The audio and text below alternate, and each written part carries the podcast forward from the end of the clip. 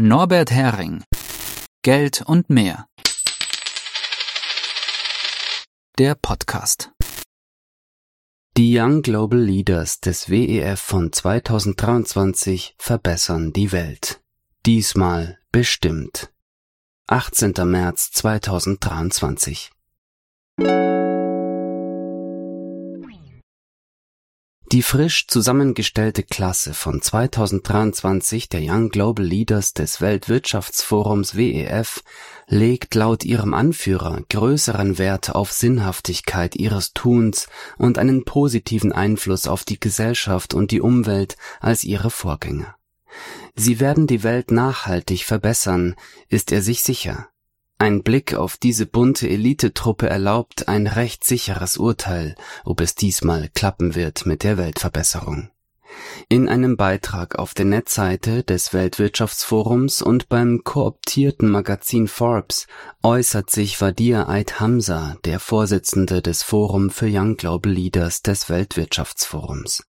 Gleich zu Anfang seines Textes stößt man auf einen Widerspruch. Er beginnt mit Zitat Wir leben in einer zunehmend turbulenten und polarisierten Welt und inspirierte junge Führungskräfte, die dazu beitragen können, Gräben zu überbrücken und echte Veränderungen in der Welt herbeizuführen, werden heute mehr denn je gebraucht. Zitat Ende.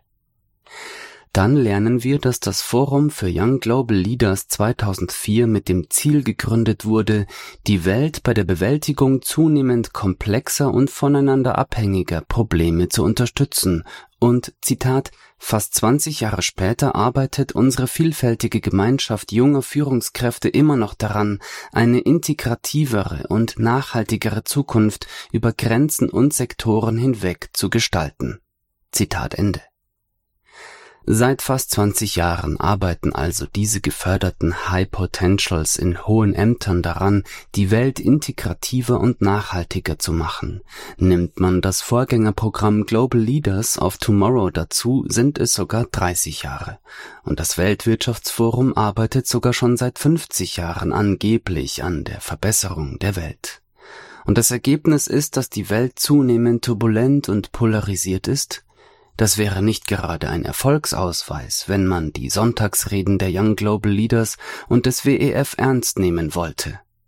Vielleicht liegt es ja daran, wie Ali Hamza uns glauben machen will, dass die früheren Jahrgänge der Young Global Leaders einfach nicht genug engagiert und am Gemeinschaftsinteresse orientiert waren. Dazu gehörten unter anderem Angela Merkel, Jens Spahn, Annalena Baerbock, Emmanuel Macron, Viktor Orban und wenn man Klaus Schwab glauben will, auch Wladimir Putin. Das glauben wir also gern, dass es da mit der Gemeinwohlorientierung hier und da haperte. Weniger leicht fällt es zu glauben, dass die neue Generation ganz anders ist und sie die Welt nun wirklich, echt, endlich besser machen wird. Versprochen. Zitat die neue Generation von Führungskräften unterscheidet sich stark von ihren Vorgängern, denn sie legen mehr Wert auf Sinnhaftigkeit und einen positiven Einfluss auf die Gesellschaft und die Umwelt. Zitat Ende. Diese neue Generation wird endlich alles tun, was nötig ist, um die Welt besser zu machen. Sie werden die alten und neuen Probleme der Welt erfolgreich angehen, also die Lebenshaltungskostenkrise, soziale Unruhen und Handelskriege sowie der Krieg in der Ukraine, eine neue Ära niedrigen Wachstums, die rasche Entwicklung von Technologien mit doppeltem Verwendungszweck zivil und militärisch und die zunehmenden Auswirkungen des Klimawandels. Diese Probleme sollen gelöst werden, und zwar ausschließlich im Wege der öffentlich-privaten Partnerschaft, also im Sinne der Konzerne. Was kann da schon schiefgehen, außer dass das Weltwirtschaftsforum auch in einigen Jahren wieder besorgt feststellen wird, dass die gesellschaftliche Spaltung in arm, also die Massen, und reich, also die Young Global Leaders und ihre Freunde und Förderer, noch schlimmer geworden ist. Aber mindestens die Diversität wird gefördert. Die meisten der Young Global Leader des Jahres 2023 sind weiblich. So jedenfalls der Eindruck, ohne nachgezählt zu haben. Und die Mehrheit ist nicht weiß. Das Weltwirtschaftsforum geht mit dem Zeitgeist. Ohnehin sinken die Möglichkeiten, zumindest halbwegs, junger weißer Männer rapide etwas zu bewegen im Sinne der Konzerne. Bankmanager als Weltverbesserer die Liste der 2023 neu in das Elite-Förderprogramm aufgenommenen High Potentials zeigt, in welchen Funktionen diese ihr starkes Streben, die drängendsten Probleme der Welt zu lösen, in die Tat umsetzen wollen.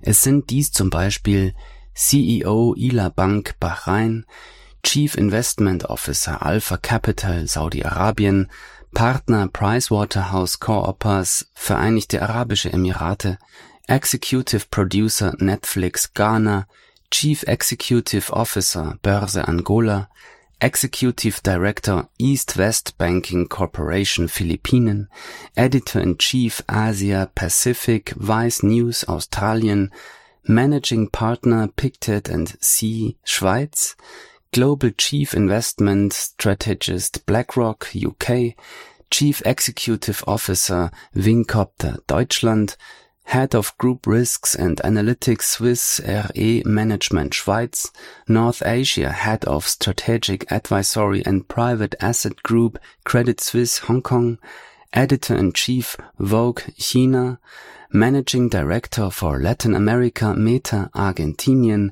Chief Financial Officer Grupo Mexico, ein Kupferkonzern, Senior Vice President of Digital Partnerships, Retail and Commerce Mastercard USA, Chief Investment Officer Emerging Markets Americas UBS AG USA, Deputy Chief Executive Officer Bridgewater Associates USA, Research Scientist and Quantum Electronics Engineer Google USA, Senior Partner McKinsey & Company USA, Chief Executive Officer Communications Verizon Communications USA.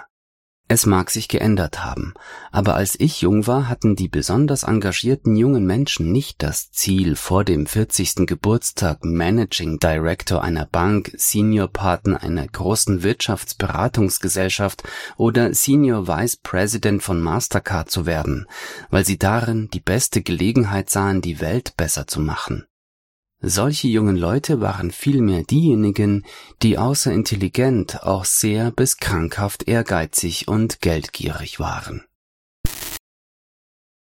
Penetration der Kabinette in einem als YouTube-Video verfügbaren Podiumsgespräch an der Harvard-Universität, wohl aus dem Jahr 2017, rühmt sich Klaus Schwab, dass das Weltwirtschaftsforum mit seinen Young Global Leaders die Kabinette, also die Regierungsmannschaften, penetriert.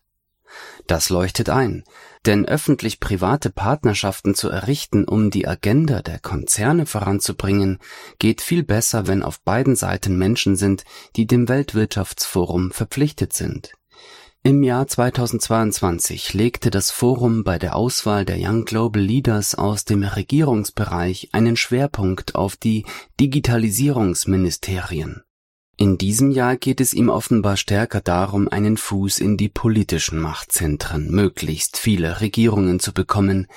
Diesmal gehören zum Programm der stellvertretende Kabinettssekretär im Weißen Haus USA, Generalsekretär im Büro des Staatschefs des Königreichs Marokko, Chefjurist Büro des Präsidenten Ghana, Außenminister Mongolei, Finanzminister der Vereinigten Arabischen Emirate, Investitionsminister Honduras, Staatssekretär im Ministerium für Information und Kommunikation Vietnam, Prinz von Brunei, Gouverneur Nairobi City, Kenia, Vizepräsident Malaysian United Democratic Alliance Malaysia, Bürgermeister von Sarajevo, Bosnien-Herzegowina, Mitglied der Knesset Israel, Kongressabgeordnete Peru, Yukon Regional Chief Versammlung der Nationen, also die Ureinwohner von Kanada, Bürgermeister von Cleveland, USA, Mitglied des House of Commons Kanada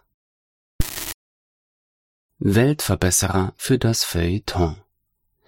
Nun ist es allerdings ziemlich schwierig, herzerwärmende Geschichten darüber zu erzählen, wie ein Global Chief Investment Strategist von BlackRock oder ein Minister einer mittelalterlich-feudalistischen Monarchie ganz konkret die Welt verbessern und die Spaltung der Gesellschaft in arm und reich abbauen. Geschichten wie diese kann man über sie nicht schreiben. Zitat Viktor Orchen wurde in einem Flüchtlingslager geboren und wuchs während des Bürgerkriegs in Uganda auf.